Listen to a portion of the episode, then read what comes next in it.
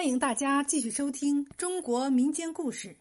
今天给大家讲一段乾隆和三大炮。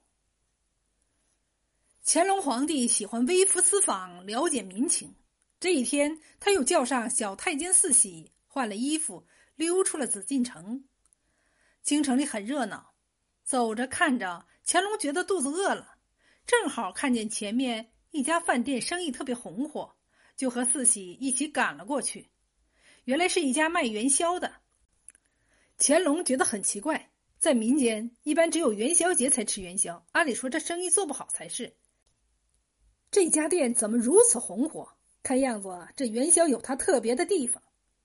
卖元宵的是一对老夫妇，老头请乾隆和四喜坐下，端上两碗热气腾腾的元宵来。乾隆一看碗中之物又软又白，食欲大增。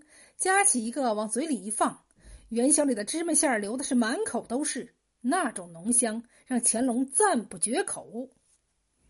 不多时，乾隆将一碗元宵吃的是干干净净，看四喜还没吃，遂连他那碗一块吃掉了。吃完后，乾隆叫四喜拿了十两银子给老头老头看他出手如此大方，赶忙过来道谢。乾隆听他的口音像是巴蜀一带的人。不禁对他产生了兴趣。老头告诉乾隆，他姓凌，是蜀中人士，膝下仅有一子，在京城做生意，可出去三年毫无音讯。老两口急了，背起铺开卷，千里迢迢来京城找儿子，吃尽了万般苦头，才到了京城。可哪知皇城竟然如此之大，老两口也不知道从哪儿找起，于是决定守株待兔。他们租了间房子。做起了生意，儿子以前爱吃元宵，老两口就卖起了元宵。这元宵代表着团圆，很多在京城的异乡人因为思乡心切，都来吃上一碗。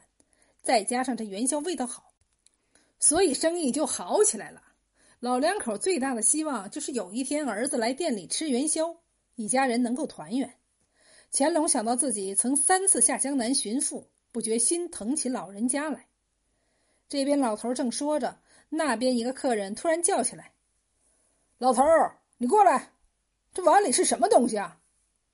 老头连忙小心翼翼的跑到那个客人面前，客人指着碗里的一根头发，生气的拍着桌子，那样子很是可怕。乾隆赶忙叫四喜上去劝解，老头不停的低头认错，并答应不收元宵的钱。客人哪里肯听，将头发拨弄出来放在桌上，端起碗就要往老人脸上泼。说时迟，那时快，四喜一把抓住他的手腕，厉声说道：“少来耍诈！这头发明明就是你自己的。”那人一看有人帮忙，气焰矮了半截，但他一口咬定头发是老头的。四喜二话不说，一把抓下老头的头巾。客人惊呆了，老人满头银丝，而那人从碗里扒拉出来的是一根黑头发。客人无话可说，将元宵钱放在桌子上，转身走了。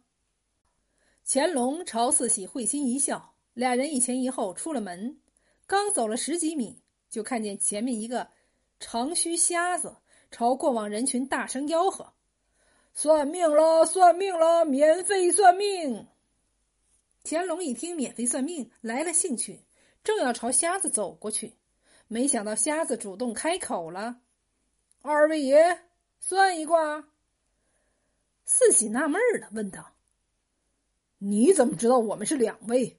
呃，瞎子笑道：“这个，我眼瞎，但听觉灵敏。既然会算命，难道算不出两位是想来我这里算卦？”瞎子说完，不等乾隆开口，脸上露出惊慌的神色：“两位爷状态很不好啊！刚才食用了何物？”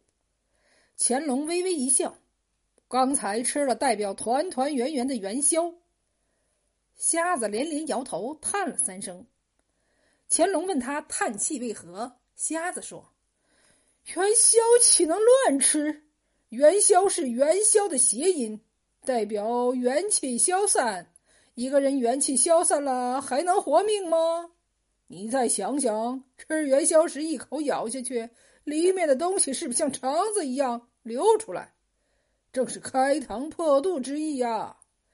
况且元宵为白色，白色代表丧事，大凶大凶啊！乾隆听了，不觉心里一沉，想到咬下元宵时的感觉，只觉得肚子里一股酸水冒出来，恶心的想吐。四喜不服气，问：“如此说来，元宵是凶物，那为何元宵节人人都要吃元宵啊？”瞎子说：“元宵节那天，人们张灯结彩，燃放烟火。”压住了邪气，所以在那个特定的日子里才能吃元宵啊！四喜一听有理，看了看脸色发白的乾隆，着急万分，问瞎子有没有什么办法可以灭灾。瞎子叫四喜伸过头来，在他耳边小声说：“彻底除掉祸根。”说完，大步走了。四喜陪着乾隆回了宫，他说：“瞎子满口胡言。”建议皇上马上派人将他抓起来。乾隆笑笑，不予搭理。他认为不知者不为怪，瞎子不知道他是皇上，所以才瞎说一气，犯不着和他较真儿。话是如此啊，可乾隆心中还是不安。他时时刻刻提醒自己不要去想这件事情，但有些事情越是刻意去忘记，就越会想起。况且这还是关系到自己生死的事。乾隆一连几晚睡不着觉，到了第五天的时候，他病倒了。请御医来看，都看不出是什么端倪。四喜心知肚明，赶忙派人去找算命瞎子，可找了几天都没有找到。眼看皇上精神越来越不好，四喜反复琢磨瞎子的那句“彻底除掉祸根，祸起元宵”，元宵是老头一家做的。看样子，只有杀掉老头一家，皇上的病情才能好转呐。一大早，四喜又出宫了。他来到老头的店里，奇怪的是，老头今天并没有做生意。